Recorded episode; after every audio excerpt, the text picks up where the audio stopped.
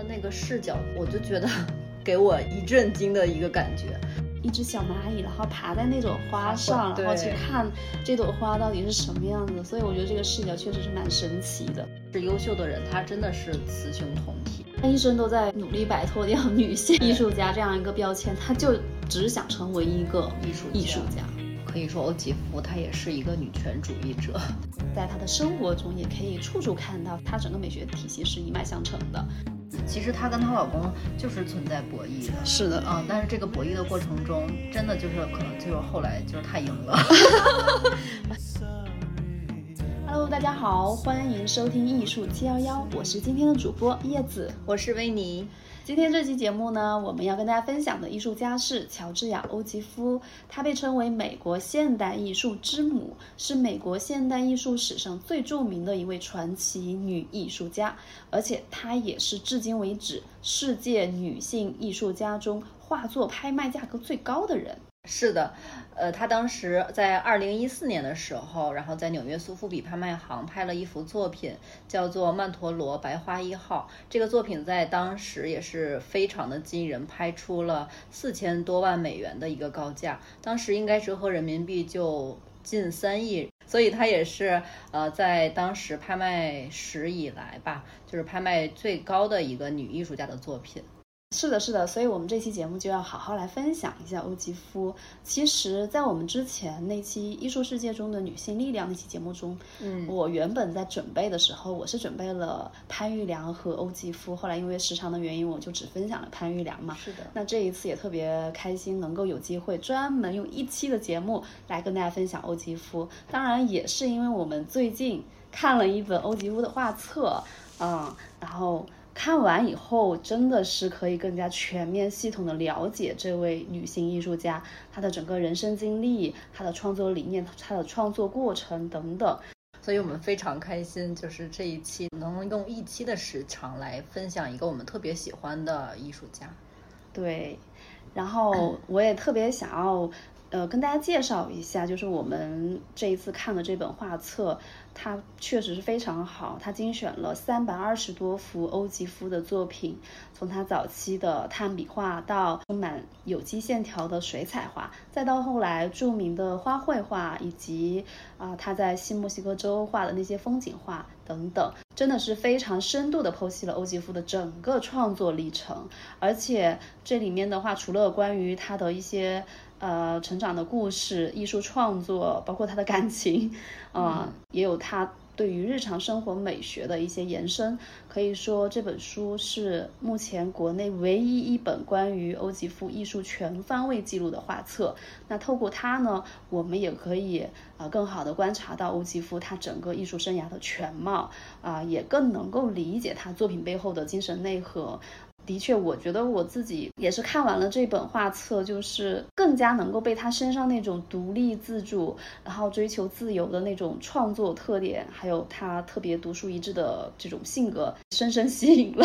对，所以呢，真的是忍不住就迫不及待想要跟大家来分享这位伟大的艺术家。嗯，而且 这本书它是今年新出版的，它原文是呃法国法国的一个出版社呃出版的，然后是呃中国国家地理杂志这个出版社引进的。然后再去做翻译，那当然就是这本书，呃，很很幸运的来到了我们的节目，然后我们也是想，呃，在我们的这个幸运听众里边抽取一位，所以大家听到这一期节目的时候呢，你们可以在评论区里边随意评论，然后我们随意抽取一 一名幸运听众，然后送出这一本书。对，欢迎大家踊跃评论，也许这本画册就到你的手中了。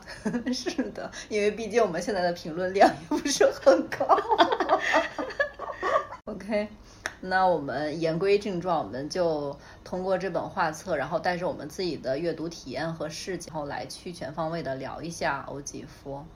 在开聊之前呢，我们可以先简单回顾一下他自己的一个人生履历。那欧吉夫他其实是一八八七年出生，他也是一个比较高龄的呃艺术家，他活了九十九岁，所以他是在一九八六年去世的。那他就是在长达九十九岁的人生当中，他其实艺术创作就占满了七十年，就可想而知他的这个艺术创作的生涯是非常长的。呃，他其实小的时候家庭还是比较幸福的，他爸爸妈妈就特别注重他的这种艺术培养，而且他呃家里边有七个姐妹，他排老二，这个家庭氛围比较好嘛，所以就是他的两个妹妹也成为了画家，然后他的哥哥是一个建筑师，所以他们就是这个 艺术世家的这种这种呃氛围是挺好的，但是后来就是他呃父母。也是家道中落吧，就是家庭条件慢慢的就是不允许支持他去继续学习了，所以就是在他的求学经历里边，从十八岁之后的两次求学都没有能全部的读完，要不然就是因为他的身体状况，要不然就是因为他的家庭条件的这个原因，所以呢，就是他在读书上大学的时候没读完之后，他可能就是先去工作了一段时间，甚至去做了一些助教的这种工作。但是也是比较幸运的是，呃，他后来结识了很多良师益友，在这个好朋友的一个偶然推荐下，把他的这个作品，然后推荐给了当时的一个画廊的经销商，也就是她未来的丈夫。她的未来丈夫非常欣赏她的画，然后就决定给她做这个个展。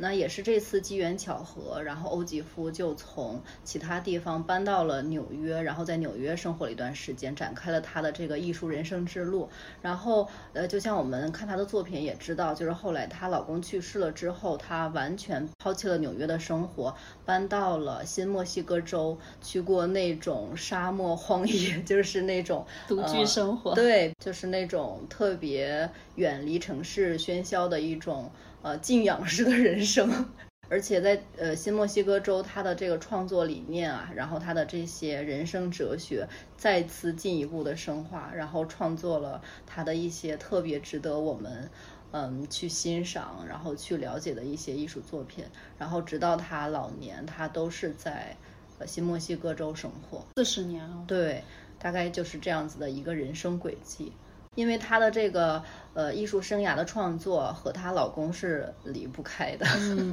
她老公不仅是她的人生伴侣，也是她非常重要的一个艺术伙伴。她老公是当时纽约艺术界最有影响力的一个人物，他叫阿尔弗雷德·斯蒂格利茨。首先，他是一个摄影师，然后同时他还经营着画廊，他也是一个呃特别擅长推介艺术家的一个画廊主。对。他自己经营了一个画廊，叫二九幺画廊。当时那个画廊也是特别注重现代主义的，在美国的一个推广，或者说想形成一个美国本土的一个现代主义的一个矩阵。所以她老公当时那个画廊就像是一个美国现代主义的生产基地一样，而且是比较先锋前卫的一个画廊。嗯。所以当时一九一五年，欧吉夫的他的好友波利策就把欧吉夫最开始做的一系列的那种作品，叫特辑系列吧，嗯，把它拿给这个斯蒂格利茨看。斯蒂格利茨他看到了就感到非常非常的惊喜，因为他觉得这个就是他期待已久的那种女性知觉的作品，嗯，所以他非常非常的欣赏欧吉夫。啊，然后他就开始跟欧吉夫有那种书信的往来，同时他在一九一七年的时候还偷偷的给 欧吉夫办了一个展览，就是把他那个作品办了个展。然后他们在通信一年以后，也就是一九一八年的时候，呃，他就鼓励欧吉夫前往纽约 来定居。对，然后结果，嗯，结果他俩。哇！一见面就开始了一段浪漫的爱情了。尽管欧吉夫比他小了二十四岁，而且他当时其实已经是结婚了几十年，然后也有有妻子啊，有孩子。嗯，但是呢，这对恋人他们就是深深的坠入了爱河。真的，一九一八年他们不是开始见面，然后很快他们就开始同居了。对，斯蒂格利茨他就开始提出离婚。一九二四年的时候，终于把这个婚离了，然后他们就在一九二四年结婚了。从此的话，就一直到斯蒂格利茨一九四六年去世。对，当然了，其实中间的话也确实是也发生了一些小插曲，就大概三零三零年代的时候。她老公也是出轨了的啊，当时也是给欧吉夫带来了挺多的痛苦。但是她跟斯蒂格利茨之间就不是简简简单单的说夫妻关系，他们还有重要的这种伙伴关系，然后也是良师益友，就是互相影响、互相羁绊的。所以她也没有办法说啊。她出轨了，然后就离婚啊，怎么样？她老公在去世之前就已经把所有的遗产全部都交给了欧吉欧吉夫。嗯，这块就可以说一下斯蒂格里茨他对欧吉夫的支持和压迫的这种关系。因为一方面就是他特别支持欧吉夫的作品，然后为欧吉夫去办展，然后把他推向公众。但是另一方面呢，就是嗯，斯蒂格里茨他就觉得就是。呃，欧吉夫的作品，它是具有这种女性化身或者是生殖器，就是性方面的这种描绘。然后，因为斯蒂格利茨他的这种认知，然后他的这个身边的朋友以及当时的很多媒体都觉得，呃，欧吉夫的作品是在描绘女性的这种呃情感和她的这个身体的这种。嗯，性器官的这样子一个感觉，所以当时其实对于这方面的声音，欧吉夫，呃，虽然他没有公开承认，但是他自己确实不承认这些，而且他听到这些声音的时候是特别痛苦的一个状态。对，嗯，其实就是呃，斯蒂格利茨他也是蛮矛盾的吧。其实也就是你可以理解为他对女性艺术家的态度是既包容，但是又刻板。嗯，呃，包容的话就是说他作为一个艺术商人，他真的是非常非常支持女性艺术家。但是呢，另外一方面，他因为当时受到了像弗洛伊德的那些什么呃潜意识啊、性啊等等这些思想的影响，所以呢，他就是会嗯以这些。所谓的理论为基础，坚定地认为女性的艺术创作与男性它是有着根本的区别的。他就是认为女性是用子宫来感知世界，然后才是大脑。但是男人呢，他就觉得是用理性、用头脑，对吧，来理解世界。所以他一直以来就是把欧吉夫的作品，呃，理解为是他是在一种潜意识的这种引导下开始创作的。其实就是在。他们呃小三十年的这个相识、相知、相遇的这个过程中，我我觉得，嗯，欧吉夫她其实是一个很聪明的女人，就是我觉得她特别会的是一个。呃，审时度势和隐忍的一个状态。当然，不是说我们就是遇到问题以后就要一味的去隐忍，而是说当时的那个社会背景以及他生活的这个环境，就是可能不不能像我们今天这样子，就是如此的任性，就是要去宣扬自己的一个做法。他当时的比较聪明的一点就是，他其实深知，呃，斯蒂格雷茨他是一个特别会营销、会搞这种商机的一个画廊主，他就是借助这个画廊主的。经营的这种头脑，把他的这个艺术市场拓宽，然后在这个拓宽的道路上，欧吉夫去用他自己的作品，然后去证明他不是媒体所说的那样子。对，其实他也确实一生都在打破，就是大公众对他的这种刻板的认知。嗯，因为很多公众，包括那些评论家，很多人都认同她老公说的，就是从女性的角度，从性的角度去理解她的作品嘛。嗯，她其实一直都在对抗这一点，所以这也就是为什么她后来除了花卉作品这个主题之外，就慢慢的就开始创作其他的就是。更加男性化一点的，比如说像在纽约的时候，他不是创作了很多那种摩天大楼，对，就比较阳刚了。然后后来在新墨西哥州就画那些峡谷啊，画那些骨骼，呃，骸骨。对 对，就是他也是想要尽量的去摆脱大家对他的认知，就不希望大家说他就是一个杰出的女性艺术家，因为他觉得他自己就是一个非常优秀杰出的画家。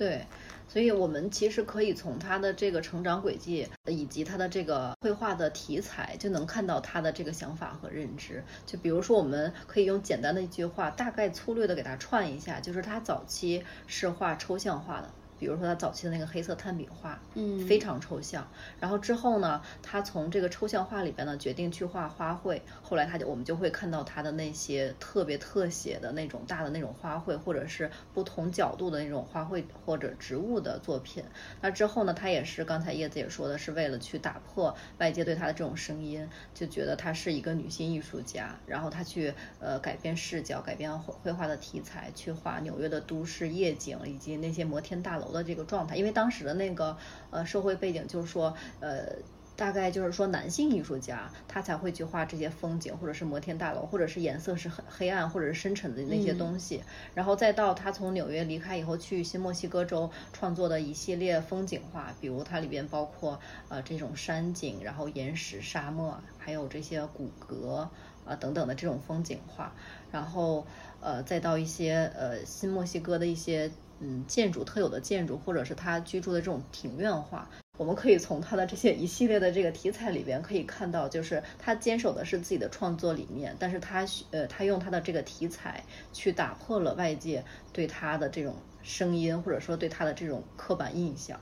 对，所以我们可以聊一下，就是他的这个创作的呃作品风格以及题材，因为我觉得这一块也是一个特别精彩的一个部分，也是可以从他的这个作品里边看出来他个人的一个想法和认知。嗯，其实他的作品虽然，比如说刚刚我们说到他画一些花卉作品啊，包括后来他也会画一些树叶子，嗯啊，还有一些蔬菜水果等等这些。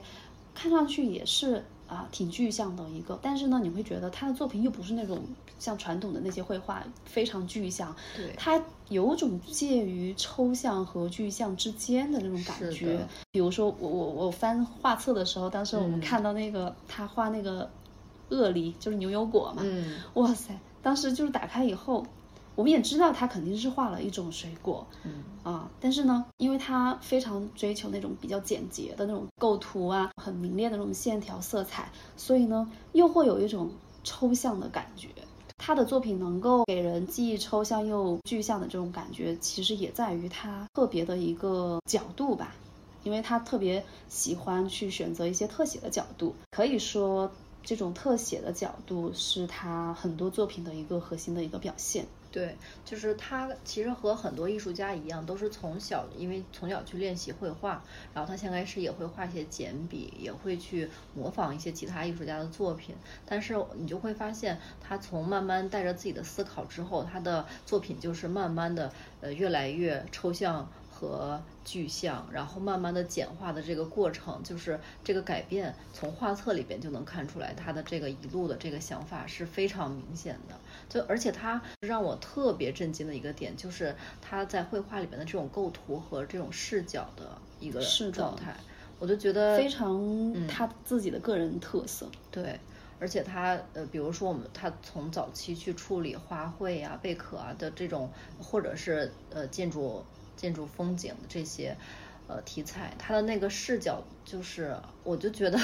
给我一一震惊的一个感觉。他画特写的这种观察视角，也是受摄影摄影的影响，对摄影艺术的影响。呃，因为当时呃，摄影艺术的那个特写镜头是从一九一六年大概才开始有的这种呃独特的这种语言，它也是就是那个年代受了这个影响之后，然后发现。呃，他如果把这个花卉放大来画的话，就完全可以忽略掉这个花朵它到底是和周边的环境是什么样子，或者说它插在花瓶里边，还是说它的那个状态是什么，它完全不用考虑，它只要画这朵花就可以。对，其实就是他用这种特写镜头的方式去画这些花卉啊，或者是其他的一些主题，就能够让我们观察到我们平常根本就注意不到的一些细节。同时，他这种方法呢，又模糊了人们的视线，就是你也不会去在意它的背景，因为它它其实是非常平面化的处理，它没有用那种透视法，对吧？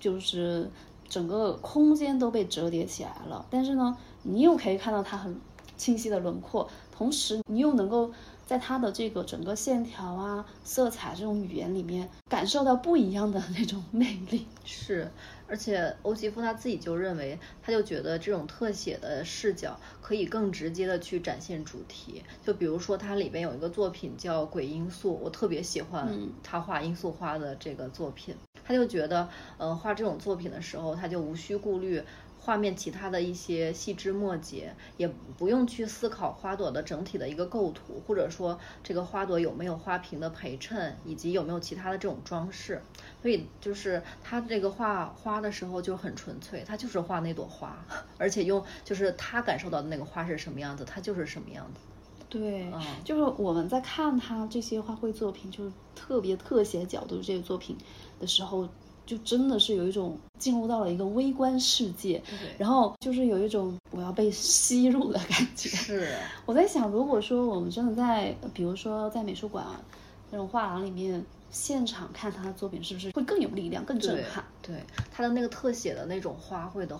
就是视图，就是感觉那个视觉冲击力特别强，对，就是跟花好像没有距离的那种感觉。他们说就像是蚂蚁视角，就好像是一只小蚂蚁，然后爬在那朵花上，然后去看这朵花到底是什么样子。所以我觉得这个视角确实是蛮神奇的，对，就给人一种陌生感，还是蛮有视觉冲击力的。是，除了它的这个特写式的这种构图，它的构图里边还有仰视的这种感觉。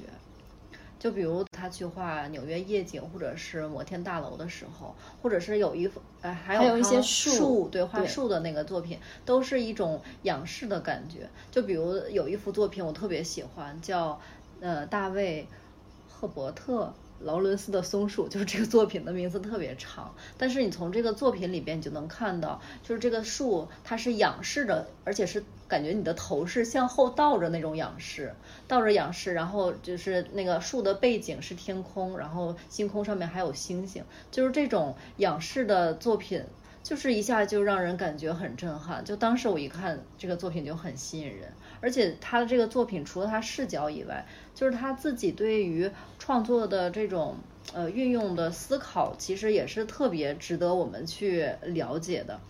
欧几夫他就觉得，就是呃树冠，当时这个树冠它是向天空延伸上去的，而且这个树干和树枝当时被涂成了深红色，他就觉得特别像血管一样。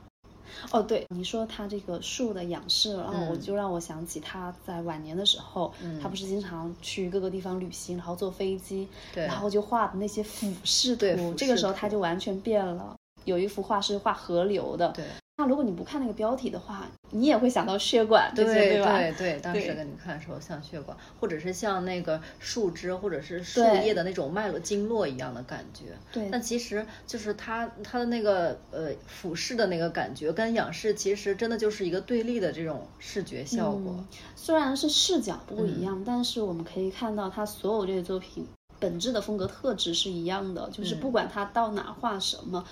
就一如既往都是他自己独特的风格，对，就是他会非常善于用这种构图啊、线条、色彩来组合他的作品，对，而且当时就是他去做仰视的这种仰视构图的这种作品，他在墨西哥里边就是新墨西哥。州创作的那个十字架的主题也有这种感觉，对，当时他也是读了呃劳伦斯的作品，因为他特别喜欢劳伦斯，劳伦斯这个作者，然后的这个书也给了他很多启发，他当时就觉得他仰望就是仰视的这种视角，好像也是在暗示了人类在宇宙中的一种位置，就是人类的主观意识是强大的，但它也是一种相对的感觉。另外一个视角特别有意思，就是书中也提到的远与近。嗯，我觉得看这一部分的时候，我都觉得哇哦，就是这一部分真的是，我觉得是这本书里面特别精华的部分。对，我也觉得，就非常值得好好看。嗯，我特别喜欢他那个远与近，呃，这一这一趴就是在新墨西哥州的这个部分里边，因为当时。呃，欧吉芙在她老公去世之后，她就完全搬到了新墨西哥州。因为在这个之前，她跟她老公就是在婚姻生活中也是的，因为她从小就特别就是对新墨西哥州的那种荒野特别向往，所以在她呃老公去世之前，她每年或者是有时间，她也会抽空来到新墨西哥州待那么几个月去绘画什么。在这个期间，她也找了一些住处，最后终于在。那个叫什么幽灵牧场？我觉得那个牧场的名字也好好听。对对，在幽灵牧场，然后和他之后的一个叫阿阿比丘吧，一个地方买了两套房子，然后在那块儿度过余生。然后这个袁宇静就是在讲他。呃，在新墨西哥州创作绘画的一个状态和他的应应该算是一个他艺术的作品的一个艺术理论的介绍。呃，那这个袁宇进，呃，不仅是他在新墨西哥州创作绘画的这个构图视角，也是他在新墨西哥州创作的一个作品。这个作品叫《远近》，嗯，他也是表达了嗯欧吉夫他对距离变化中的一些思考。呃，其实欧吉夫他对沙漠的这种感知，或者是他和呃斯蒂格利茨的这个关系，就是这种忽远忽近的感觉。他一方面是描写他跟自然的这种感受，一方面他也是去绘画一些他和斯蒂格利茨的关系。包括跟其他人吧，对，就是其实我们可以感觉到他应该是属于比较追求自我空间的那种人，可以说可能是偏孤僻的，他并不是那么喜欢跟人接触，所以当时他在呃婚姻关系的时候，他每年都要去乔乔治湖跟那个斯蒂格利茨他的父母住一段时间。他可能就不太喜欢那么一大家子，然后很多人，然后每天忙这个忙那个，然后做家务，就是各种婚姻中的这种义务。他其实是非常烦这些东西，所以他每年都一定要抽取一定的时间，自己一个人出去旅旅游，或者说找一个地方旅居吧。对，就是他这个远和近，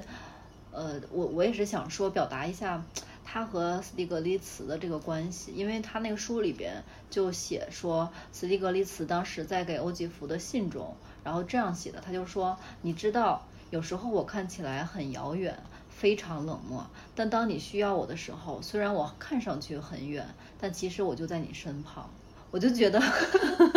这个确实也是很明显的，就是让我们感觉到了他们之间的这种远和近的关系。嗯，就是远也很远，近嘛，就是在那个事业上的支持也很近，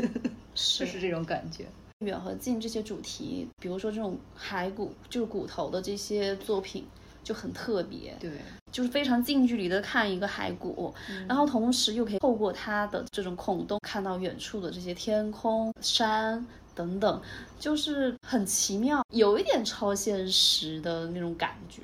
对，而且，嗯，他在新墨西哥州创作的很多，应该说大部分的风景画里边，都会画到他家后面的那个山，叫做佩德纳尔山。呃，就是这个山，它在很多作品里边，不管是在这种骨盆，或者是呃，就是牛头骨、羊头骨的作品里边，它只要是有风景的地方，都会描绘这个山。就是这个山，像是滋养了欧吉夫的作品，感觉像是他灵魂寄托的地方。他死后也是说要把他的骨灰，对，他的骨灰就撒到了这个山上边。他的这个作品里边，不管是画山还是画这些，嗯。骨骨头啊，乱七八糟的东西，都是在去呼应他心中的这个远和近。就是他，他就觉得这种距离其实对他来说是他的财富，也是他创作上的一个灵感。他就是在书里边，他就会说：“我有心爱上天空与远方，并且被他们所滋养。”所以，就是他的所有作品能够感受到欧吉夫他对于距离、对于亲密、对存在和哲学的这种思考。对，而且这种距离，呃，也是让他获得了一种内在的平衡感觉。对，嗯。其实我在看这一本画册之前呢，对欧吉夫的作品都还真的是只是停留在他特别著名的那些花卉作品，以及以及一些那种骨盆骨头的那种作品。嗯，但是实际上我在翻完这本画册以后，我更喜欢的是他在呃新墨西哥州画他的那些庭院，他的那个墙和门的那些作品，我是非常非常喜欢的，特别极简。而且它的色彩也非常舒服，就是对比他前期那些对于色彩的一些探索啊等等，我会觉得他整个后期的作品就是整个给人感觉非常舒适的那种极简主义风格的作品，我还蛮喜欢的。对，其实我们也能感觉得到，就是他在离开，应该说是斯蒂格利兹他离开欧吉夫之后去世之后，然后到欧吉夫搬到新墨西哥州以来。他在这一块土地上的那个创作，他越来越洒脱，越来越自由，放飞了啊！真的放飞了，就是她不受任何人的影响、评判，或者是她来自她老公的一些审视、凝视，都没有了。对，而且她还呃开始全球各地开始旅行嘛，对，然后整个视野，然后她观察这些事物的这个角度其实也变了。我们前面也讲到了，她在飞机上。嗯，俯视看，创作了一系列作品，对，也很有意思。对，就而且我觉得他一个特别难能可贵的是他的内核特别稳。就是虽然说他后期的作品和他前期也有一些构图上的变化，但是我们就能看到他的这个抽象，然后简约的这个东西，其实是呃贯穿他始这个创作之路始终的。就是我我也是特别想感慨的，就是她嗯在呃她老公去世之后，她旅居了。好多个地方，欧洲、北美、亚洲、东南亚，就是好多个地方。但是他他的这个创作从来没因为就是受到异域风情或者是这种对这种改变，他完全没有去画那种异域风情的东西。他画的虽然是看到的是国外的东西，外国他之前没有看到的东西，但他画的还就是他自己的转换成他画面上的的内容，还是他自己的这一套。它整个美学体系是非常完整的，对，而且不仅体现在他的这个艺术创作中，我们还可以在他的生活中也可以处处看到他整个美学体系是一脉相承的。对，比如说他的工作室，他的那种住所，整个的风格打造是，嗯，家居陈设，然后包括这个色彩等等，其实就是一贯他的那种风格。那那接下来我们就来聊一聊，就是欧吉夫他的生活美学。可以啊，就是我觉得他真的是，就像你刚才说的，他的一个生活美学，或者是他的生活理念、美学的一些方式，他都是一脉相承的。就是欧吉夫，他从他的着装到他的住宿环境、他的工作室，都是他自己是就是审美的一套东西。是，嗯，他。欧几夫他自己穿衣服的时候，他就特别喜欢黑白色，就特别朴实朴素的一种着装风格。而且他从呃上初中的时候，就是跟其他同学不一样，这种感觉一直贯穿贯穿到他去世。是的，嗯，而且欧几夫他自己他特别会做衣服，就是在他四十多岁之前嘛，他很多衣服都是自己做的。他也是一个特别出色的裁缝。然后他的这个穿穿衣风格就是呃优雅大气朴素，就我们可以从他的一些黑白照片里边就能看出来，他是一个又有气质又有呃内内涵，然后他这个呃穿穿着完全不夸张，是一个极简，就是跟他的这个作极简风对，跟他的作品是很呼应的。对他其实也一直都在对外，嗯，呃，经营自己的一个形象嘛，公众形象他也非常注意。因为我们前面也讨论到了，就是，呃，外界对他的作品的评价都会从女性视角去解读。然后他其实不仅是在他创作过程中去打破这些偏见，同时在他的穿着打扮以及他的工作室、他的居住环境等等方方面面，他都在做这些努力。就是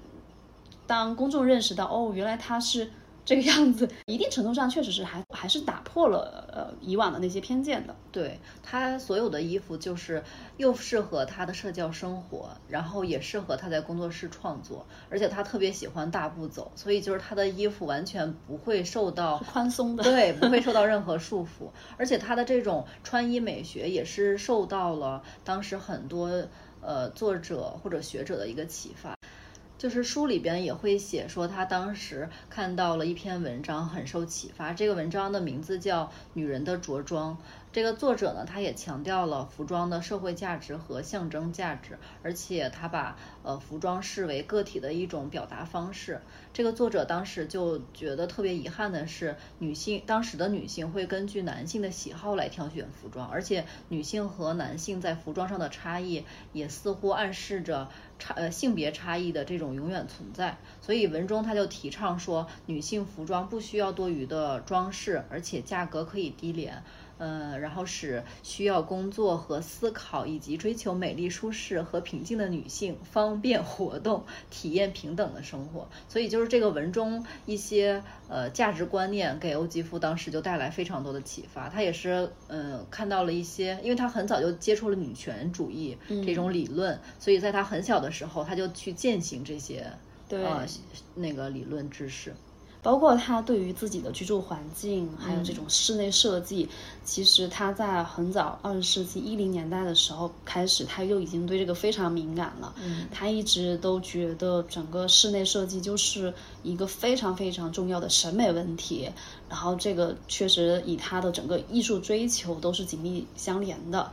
所以我们可以通过就后来很多那些什么媒体呀，就去看他的工作室，就发现原本以为他的工作室可能是怎么色彩斑斓啊或者怎么样，结果发现一进去就是特别暗淡，嗯，因为。就被形容说，就像修道院或者是孤儿院的那种接待室，对布置的非常的简朴，墙壁一般都是那种冷灰色的，然后家具也比较单调，或者是盖着白布，啊，就是没有多余的那些装饰，甚至没有窗帘。它整个的风格就是，如果放在我们现在来讲的话，就特别像流行的那个什么侘寂风，哦，对，性冷淡风。然后今年不是特别流行多巴胺风格，其实也就是特别明亮的色彩，是的，然后就是很能够刺激到人，给人愉悦感，对吧？为什么欧吉夫他不想在这种彩色的环境下工作呢？就是他会觉得彩色会影响到他的思考，对，因为他觉得只有在这种没有色彩的这种环境之下，他才能够自由的思考。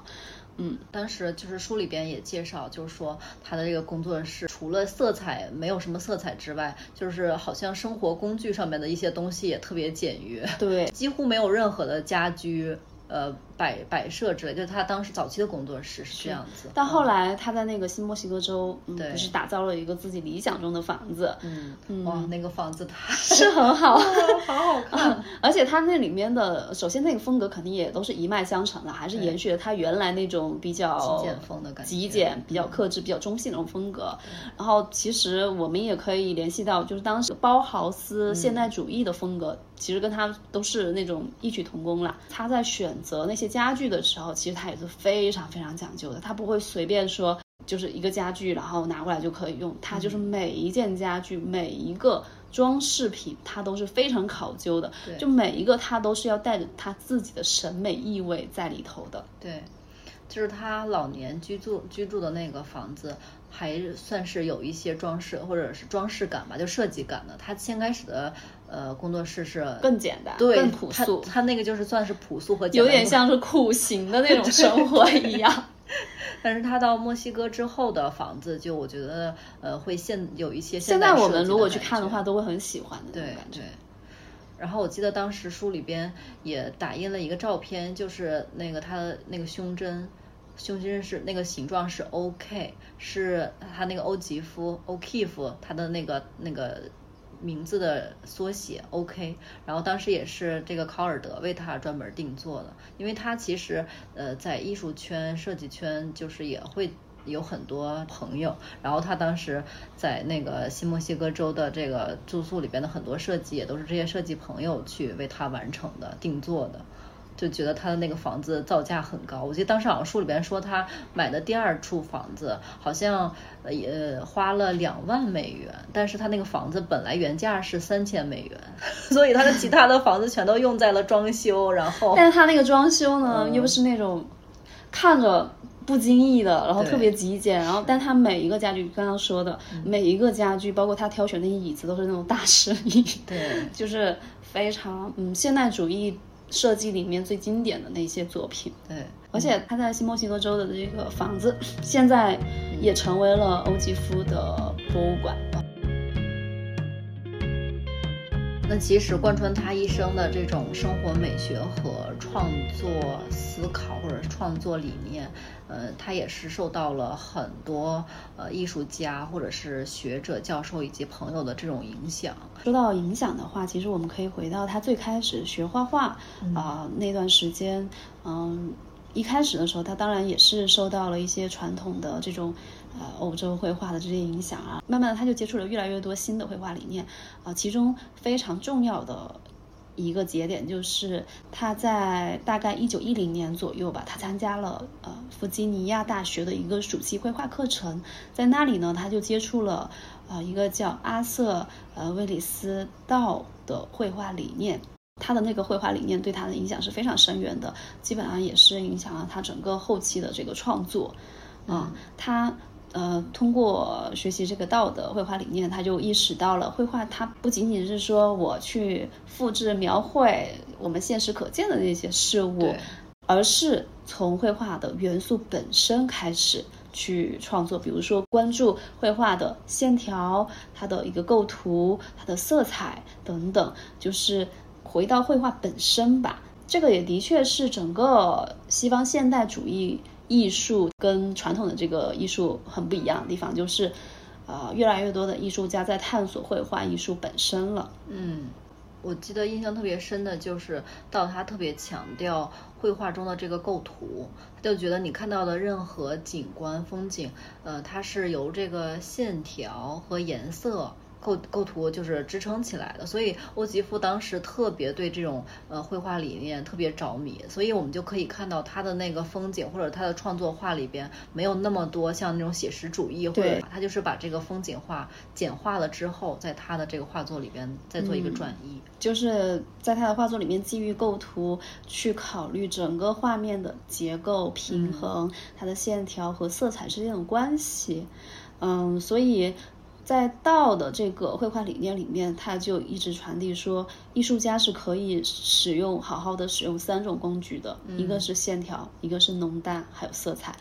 而且他早期也受到了英国工艺美术运动的影响。就是当时，呃，他在芝加哥学习的时候，因为当时芝加哥当呃在十九世纪的后半叶，他创立了一个叫芝加哥工艺美术协会，它直接就是呃英国工艺美术的一个延伸转对转战，就是在美国的一个传播的一个基地。所以呢，就是在这那个欧吉夫学习的这个城市，这个城市他就特别去推广和注重呃英国工艺美术运动。呃，他也是在这个英国工艺美术运动的这个呃热潮中吸取了对自然主义，然后对人文主义的一种关怀吧。和一些呃学术理念，所以他当时就特别讨厌维多利亚 风格，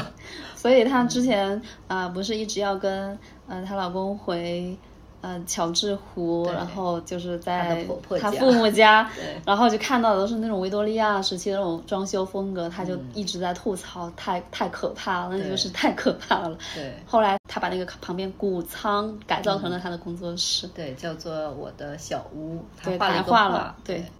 而且当时他也实实现了，呃，女女人要有自己的一个房子。嗯，当时欧吉夫他创作的时候，他就特别讨厌绘画的时候有人看，或者是来回来去的走动，他就需要一个安静的无人的一个状态，所以他就毅然决然的把那个小小谷仓那个仓屋，就是变成了自己的工作室。是的。嗯，呃，其实后来他还受到了康定斯基的影响，对因为他当时看了康定斯基的一本书叫。呃，论艺术里的精神，然后在这里面的话，康定斯基非常注重视觉逻辑以及和谐的色彩比例，就是因为在康定斯基的观念中，他觉得抽象艺术和具象艺术它并不是一个对立的，就是抽象艺术中可以包含整个对外界的一个参考，比如说一些有形的物质啊，尤其是音乐，他特别强调那个音乐性，对这个其实对欧吉夫的影响也是非常非常深远的。嗯，另外就是可以说欧吉夫他也是一个女权主义者，他很小就受到了女权主义这种呃理论理念的一个影响。他也读了很多女权主义的这种著作，对，也是他的好朋友，然后去呃介绍了他女权主义思想，然后书籍的一个阅读。朱迪芝加哥很欣赏欧吉夫的作品，然后想要邀请他来去参展，但是呃欧吉夫当时是婉拒了，因为他就是觉得，如果我是作为一个女性艺术家去。就是去用我的作品，呃，用我的花卉作品去参展，那么她就还是一个女性艺术家，她就觉得她的这个女性主义的，呃，女权主义的思考，她希望的是一种人文主义的，而不是生理性的。对，嗯她一生都在努力摆脱掉女性对艺术家这样一个标签，她就只想成为一个艺术艺术家。对，而且很多呃媒体呃也是想说从她的这个花卉里边去读取一些她的这种女性的感性思考啊，然后一些情感之类的东西。但是她自己就标榜说，我更希望我的作品是被评判为有想法、有思想性思考，对，有嗯思想，而不是情感和感觉。虽然其实他一开始一定是，包括我们刚刚聊到了他说的那些，呃，不管是艺术家也好，还是那些理论家也好，受到他们的影响，其实一开始一定是真的来自于他自己的感性的一种直觉的表现嘛。对，只不过在这个过程中，他也的确非常，呃，善于去思考，但实际上他参加了挺多那种女权主义的活动，他会去各种收集一些相关的资料，参加相关的讨论会，然后加入什么全国妇女党等等，就是这些他都是有的，只不过他不希望呃后来女权主义艺术家他们这个运动去特别把他。拎出来，嗯，然后把它以一种女性艺术家的视角拎出来去做展览。其实他也是有点矛盾的，说实在。但是人就是这样嘛，哈，就像他对斯蒂格利茨也是很矛盾的。对，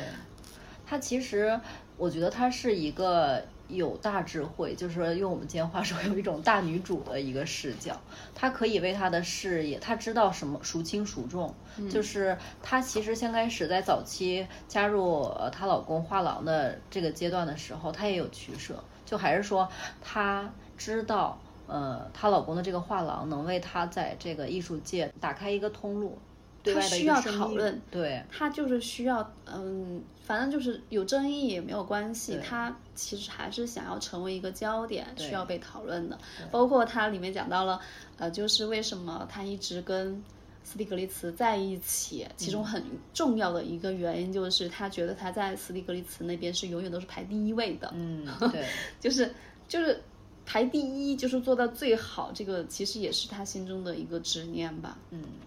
而且他也就是深谙这个艺术世界的一个一套规则，所以就是他，即便当时他特别不愿意外界对他这个女性化的这种评论，但是他从来不去公然，呃，就是公开抨击，因为他他心里边知道。不是时候，他也就是私底下抱怨一下。他知道没到时候，等到什么时候他真的在这个时，就是这个站稳了，对，站稳脚跟之后，他再慢慢的让公众知道他。的确，他到后面反正有一席之地了以后，他就一步一步的为自己证明了。对，所以我觉得欧吉夫他也是一个。有想法、有智慧的，她从来不是一个天真的一个女性。她一点都不天真。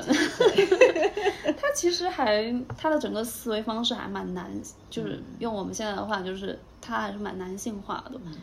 我就觉得真的是优秀的人，他真的是雌雄同体。嗯，他不是用对。我们现在就说，我们首先我们评论一个人，不是男性和女性，他首先是一个人，就是这个人，不管是他是男性还是女性，他如果是优秀的话，他一定既有女性的特质，也有所谓的男性的这种特质。而且我不知道你有没有感觉，我就觉得欧吉夫他的长相也是特别有英气的那种感觉。而且他从来不化妆。对，这个就是一个。就是去女女性化的这种特质，是用素颜征服世界。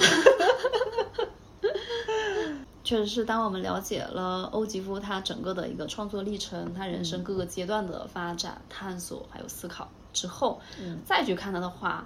然后包括他的家，我都会觉得真的是除了艺术审美之外，他身上那种非常独立、非常自我、坚定、执着又很无畏、坦率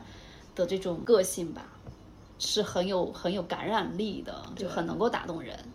是，今天以这个画册的这个视角去分享欧几夫，也是想说，其实这个画册也给了我们很多灵感。就尤其我自己啊，因为要准备这期节目，那我可能就是从头看到尾，大概刷了一遍之后呢，我有的章节我可能也会重复阅读。对。但是在这个通读了一遍之后，你再去着重细读的时候，你会更能感觉到他的那些想法的一些动机，他创作的一些理念，你能会更 get 到。我觉得之前可能确实很多媒体或者大众对欧吉夫就是一种偏见，就觉得她是一个画花的一个女艺术家，完了她可能靠着老公帮她打开了一个艺术市场。场这样子的一个带有偏见的一个女艺术家的一个形象，而且呃，为什么这一本画册它是法国人写的呢？我当时也是了解了一下，就是其实欧洲在很长一段时间的时候，他们都不知道欧吉夫这个女艺术家对这个人，这个作者也是想说通过对欧吉夫的这个了解，然后也是在欧洲呃把欧吉夫带到欧洲，让欧洲更多的人去知道。那现在我们就是通过这期播客，然后希望能够给大家推荐这本画册，然后让更多的中国观众能够全面的去了解欧吉夫。是的，我觉得有的时候偏见真的是一特别可怕的一种，尤其是我们在这种社交媒体上，就很容易看到比较片面化的一些描述吧，或者说。呃，比较简单的一些描述，但是我们想要真正的、更加全面的去立体的去了解一个艺术家以及他的这个作品的话，去看这样一本比较全面的画册是非常非常有用的。对，而且我我想推荐这个画册的原因是，这本书是四个章，四个大块儿。第一个是他早期，第二是纽约时期，第三是新墨西哥州。它前面三个章节其实都是按照一个时间线帮你去捋出来，它就是一个创作的作品是什么样子的一个成长过程。那到第四节的时候呢，他就是从呃整体的这个思路上面，就是打乱了他这个人生，就是他开始从人生的不同角度，然后去分析了他的什么女权主义啊，他的这个生活美学啊等等的这个方面。所以我就觉得前三章是一个线性的，第四章是一个总体概括。然后总体抽出来的这种一个概括性总结，还有就是，你看我们不是也看了其他的画册，比如说我看那个大卫霍克尼的画册，可能对于大卫霍克尼就也不一定有特别全面的一个一个解读啦。对，就是可能更多都是他的作品，就是都是翻他的作品这样子。但是我觉得这本它就是兼顾了，又能够看到他。从早期一直到晚期，整个七十年的创作生涯中，不同类型的作品，嗯，然后同时又可以比较全面的去了解他整个背后的人生故事，他的创作历程，对，还是蛮好的。而且还包括一些当时这个社会的一个社会背景和他艺术的一些很多理论啊，一些学者的一些背后信息，就是他其实涉猎的地方还是特别广，而且。而且他这本书里面的参考文献超多，对我翻了一下，大概就是所有章节里面大概有三百多篇。对，参考文献。就我我想举个例子，就比如说那个当时就说到这个荒荒野美国的那个风景画的那一块儿，嗯，就是其实他当时就会介绍说，呃，当时的这个美国的风景画的创作背景啊，学校里边的老师教的，要不然就是那种田园式的风光。然后，要不然就是什么征服大自然的，就是整个还是一种呃在线的一种写实的一种绘画技巧，就是他会把这个当时的一个创作背景的那个社会和他的社会状态会给你那个加加进去，所以我就觉得就是在那个时候，你把这个信息加进去以后，你再读欧吉夫他为什么创作这些的时候，你就发现他的思想的有那个先锋性，对，没有这种对比的话，你可能很难去体体会到那个对比差异，嗯。确实是，就看完以后，就真正能够理解为什么他会被称为美国现代主义艺术之母。对，他为什么他的作品可以拍出那么高的价格？那的确是他，他整个思想是非常具有创新性、独特性，有独创性，确实是一个特别有魅力的一个艺术家。就当时有很多艺术家也很喜欢他。他真的身上有非常强大的自我，非常独立的人格，一直以来都是。活得清醒呀，是 清醒大女主，是不是人间清醒？其实就她，只是她这个精神内核，我都觉得非常值得我们现在的每一位女性学习。对。虽然欧吉夫生活在上个世纪，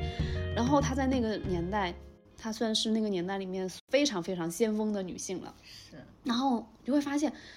呃，她整个。发展历程，然后包括她最后取得的成就，她的生活方式，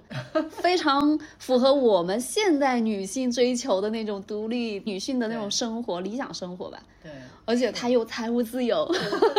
首先，她确实是自己是一个很很知名的艺术家，然后她的画卖的也很贵。对，嗯，她自己很早在二十年代的时候就已经财务自由了。对，那后来你看她老公去世了以后，把所有的遗产都留给她了，然后。她更加财务自由了。对，但是她确实有很多，她那个她老公的遗产，她都捐到了博物馆跟美术馆。但是她确实早就实现了财务自由。是的，而且还有就是她追求的那种生活方式，可能也并不需要她花多少钱。嗯，你想，她生活在那种荒漠之中，对吧？对。嗯，我真真的觉得就是，嗯，知道自己要什么，嗯，就会让自己非常有目标，然后真的是可以摒弃掉很多。你的什么焦虑啊？嗯，你的这种内耗啊，等等，就是所以做一个活着很清醒，然后目标很清晰，这样子一个女性，嗯，也是我们现在每个女性追求的嘛。是而且她在十十一岁左右就已经立志要哦，十三岁左右就已经立志要成为一个艺术家了。对，所以其实她真的身上非常吸引人的是，她一直以来都非常清晰的知道自己要什么，对，目标很坚定，然后有自己很稳定的内核，而且她也一直朝着她自己的目标去努力去前进，去探索创作。最重要的是，他真的八十多岁、八九十岁的时候，他还在保持创作的那种状态。我觉得这是整个就是不不管是男人女人，就什么样的人，大家追求那种状态。因为我们也不希望，比如说自己到了晚年的时候，就只停留在啊等着每天吃什么饭，这这种就是像像是一个行尸走肉一样。我觉得那种生活也是挺可怕的。但是他的整个晚年生活，他在七十多岁、八十多岁，嗯，九十多岁。就依然还是活得蛮自在的，依然就是有自己这种创作的欲望。对你知道说起这个，我就突然想到，就是我自己为什么特别喜欢看艺术家，或者是比我长一些人的这种生活轨迹和理念，就是让我感觉就是在这种未来不确定中稍微有一些确定感。我就记得我当时我十几岁的时候，我就特别喜欢看，就是当然那有点类似于毒鸡汤，就是什么二十几岁的女性应该怎么样怎么样，然后或者是什么三十岁的时候应该怎么样 怎么样，就是我特别喜欢看，就是年长我一些的那个年龄段的那个女性给到的建议，对的那种那个状态。嗯，那到我现在呢，我就特别呃对，比如说呃更年期之后。的一些，或者是老年的一些状态的那种女性，我就是特别吸引我，就是我特别想看一下她们的那个心路历程到底是什么样子。就前段时间我读那个《必经记》，哎，我忘了它作者叫什么，就是一个日本作者，然后写的《必经记》，就是在讲他更年期必经的这个过程。那其实，其实之前，呃。我我妈妈就是跟我讲过她更年期的一些症状，但是我觉得可能这个文学家和就是妈妈的这个感觉，就是妈妈她可能就告诉你她的状态是什么样，但是你没法切身去感受到她到底经历了什么。但是经过这种文学作家的这种笔上面的这种渲染和文字这种渲染，你就立马能知道哦，更年期的那个更年期之前、绝经前和绝经后这个女性的这种身体和心情的这种变化。所以就是我读了她的那个书了以后，就是给我一个。呃，应该算是一个定心丸一样的一个状态吧，就是让我能知道到底他经历的是什么，然后就是，确实就是让我在那个不确定中找到了一些确定的事，这个这个症状它到底是什么，就让我没有那么惧怕。或者是像有点像灯塔的那种作用，是的。但是我就是希望这种声音或者这种书籍会多一些，然后就是给到一些年轻的这种女性一些启示或者启发。反正我自己是特别感兴趣的。那像欧吉夫，正好读到这块的时候，就看到他那个老年的状态，对我也是一种启发。对，确实是给是真的，他自己足够强大，足够独立，然后他。没有孩子，但是依然过得啊非常洒脱。是的，我自己的感受啊，就是我觉得他的最厉害或者是最难的地方是。比如说，我们现在在谈论什么女性女权主义，是因为我们现在已经有了这个团体，就这个团体已经培养出来了，就大家已经有这个觉醒意识了。但是在他的那个年代，就是虽然说也有才刚开始，对那个女权主义，其实那个声音是非常薄弱的，而且在她的那个生活圈子里边，她是被她老公和这个纽约的这种白姓男人的这种男艺术家围绕的这个状态里面，所以我就说她当时的那个状态，然后。没被这些人的这个想法去，呃，怎么讲，就没有被完全控制，然后没有被淹没。而且我记得书里面他就讲到了，呃，其实也是因为她老公能够让她，嗯，就是找到自己的那种独立，以及，嗯，以及掌控自己的这种能力，嗯，她可能也是在这个过程中不断的反抗。当然，我觉得天生她的性格里面也是非常独立的，对，对。然后，但是一定也。跟她这个过程中不断的去对抗，对，嗯，其实她跟她老公就是存在博弈的，是的，嗯，但是这个博弈的过程中，后来就是她赢了，赢的赢，嗯，是的，赢的赢的很漂亮，是的，赢的很漂亮。那我们今天就聊到这喽。好，如果你感兴趣的话，就在我们评论区 对评论评论，也许就抽到你了。我们送一本欧吉布的画册。那当然了，也可以去线下的书店翻一翻、买一买，嗯，挺好的。好，那我们今天就到这儿吧。好嘞，嗯，行，拜拜拜。